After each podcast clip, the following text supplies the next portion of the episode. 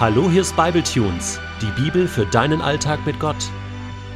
Der heutige Bibletune steht in Jakobus 2, die Verse 14 bis 26 und wird gelesen aus der neuen Genfer Übersetzung. Was nützt es, meine Geschwister, wenn jemand behauptet, ich glaube, aber er hat keine entsprechenden Taten vorzuweisen? Kann der Glaube als solcher ihn retten? Angenommen, ein Bruder oder eine Schwester haben nicht genügend anzuziehen und es fehlt ihnen an dem, was sie täglich zum Essen brauchen.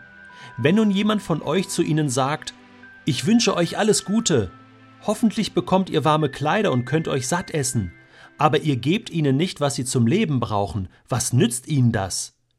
Genau so ist es mit dem Glauben. Wenn er keine Taten vorzuweisen hat, ist er tot.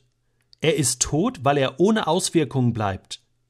Vielleicht hält mir jemand entgegen, der eine hat eben den Glauben und der andere die Taten. Wirklich?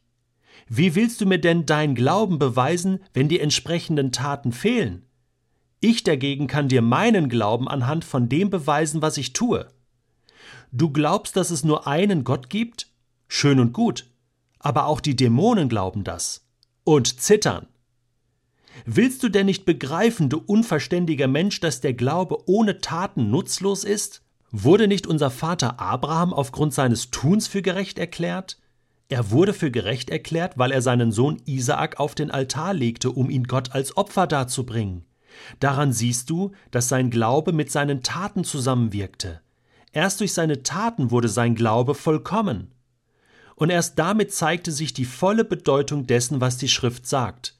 Abraham glaubte Gott, und das wurde ihm als Gerechtigkeit angerechnet.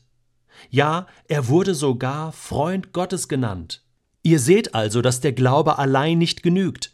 Ein Mensch wird nur dann von Gott für gerecht erklärt, wenn sein Glaube auch Taten hervorbringt. War es bei der Prostituierten Rahab nicht ebenso? Auch sie wurde aufgrund ihrer Taten für gerecht erklärt, denn sie nahm die israelitischen Boten gastfreundlich bei sich auf und half ihnen, auf einem geheimen Weg aus der Stadt zu fliehen. Genauso nämlich wie der Körper ohne den Geist ein toter Körper ist, ist auch der Glaube ohne Taten ein toter Glaube. Wenn du eine Lutherbibel zur Hand nimmst und darin den Jakobusbrief suchst, dann wirst du eine interessante Entdeckung machen. Und zwar findest du den Jakobusbrief dort ganz weit hinten. Luther fand den Jakobusbrief nämlich nicht so toll. Er bezeichnete ihn als eine stroherne Epistel, so ein so ein Brief, der eigentlich nichts wert ist, der eigentlich nicht ins Neue Testament gehört. Am liebsten hätte er ihn gestrichen.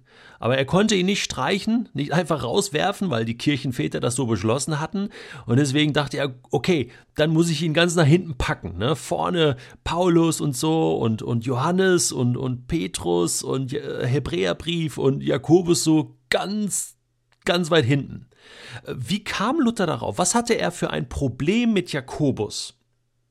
Sein Problem war, dass er äh, die Aussagen des Jakobusbriefes gerade hier in Kapitel 2, also unserem heutigen Text, im krassen Widerspruch zu dem gesehen hat, was Paulus in Römer Kapitel 3 beschreibt. Und das war so ein ganz, ganz wichtiger Text für Luther, nämlich die Rechtfertigung äh, allein durch den Glauben. Ja, Römer 3, 28, wo es heißt, dass wir gerettet werden durch den Glauben an Christus, allein durch die Gnade, durch den Glauben und eben nicht durch Gesetzeswerke. Und jetzt kommt also Jakobus daher und behauptet scheinbar das Gegenteil, nämlich, dass der Glaube ohne Werke tot ist und sehr wahrscheinlich auch nicht zur Rettung führen kann. Oder haben wir hier einen krassen Gegensatz? Luther war dieser Meinung, und wirklich Martin Luther in allen Ehren, aber Irren ist natürlich auch menschlich und wir haben hier selbstverständlich keinen Widerspruch oder Gegensatz, sondern einfach ein unterschiedliches Verständnis. Wie muss man sich das vorstellen? Äh, stell dir mal ein Kreuz vor, das Kreuz, an dem Jesus hängt. Und nun kommt Paulus und argumentiert in Römer 3 quasi vor dem Kreuz und sagt, um gerettet zu werden, brauchst du nur das Kreuz. Den Glauben an Jesus Christus, an seine Gnade, das, was er für dich am Kreuz getan hat. Sich auszuruhen, und das betraf vor allen Dingen die jüdische Hörerschaft, zu der Paulus ja auch gehörte, sich auszuruhen auf Gesetzeswerke allein reicht nicht zur Rettung. So, und jetzt kommt Jakobus und er ist einen Schritt weiter als Paulus. Er ist nämlich nach dem Kreuz, hinter dem Kreuz. Er argumentiert an einer ganz anderen Stelle. Er sagt, du bist gerettet, du glaubst an Jesus, okay?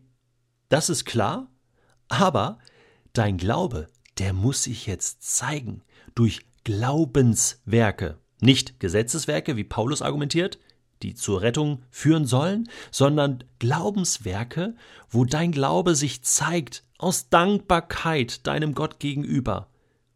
Das ist die Logik von Jakobus. Er sagt, es ist unmöglich, ja, dass du sagst, ich glaube an Jesus und es zeigt sich nicht in deinem Leben, an keiner Stelle. Das geht gar nicht. Äh, dann äh, sagt er, ist der Umkehrschluss, du glaubst gar nicht. Das ist seine Logik. Ein Beispiel. Stell dir vor, der Verbrecher am Kreuz, und das ist äh, ein cooles Beispiel, weil es auch wieder um das Kreuz geht, der hängt ja da, ja, neben Jesus. Und in der letzten Sekunde seines Lebens quasi realisiert er, Jesus, ich brauche Jesus. Denk an mich, wenn du in dein Reich kommst. Und die Gnade Gottes wird wirksam, und zwar vollumfänglich.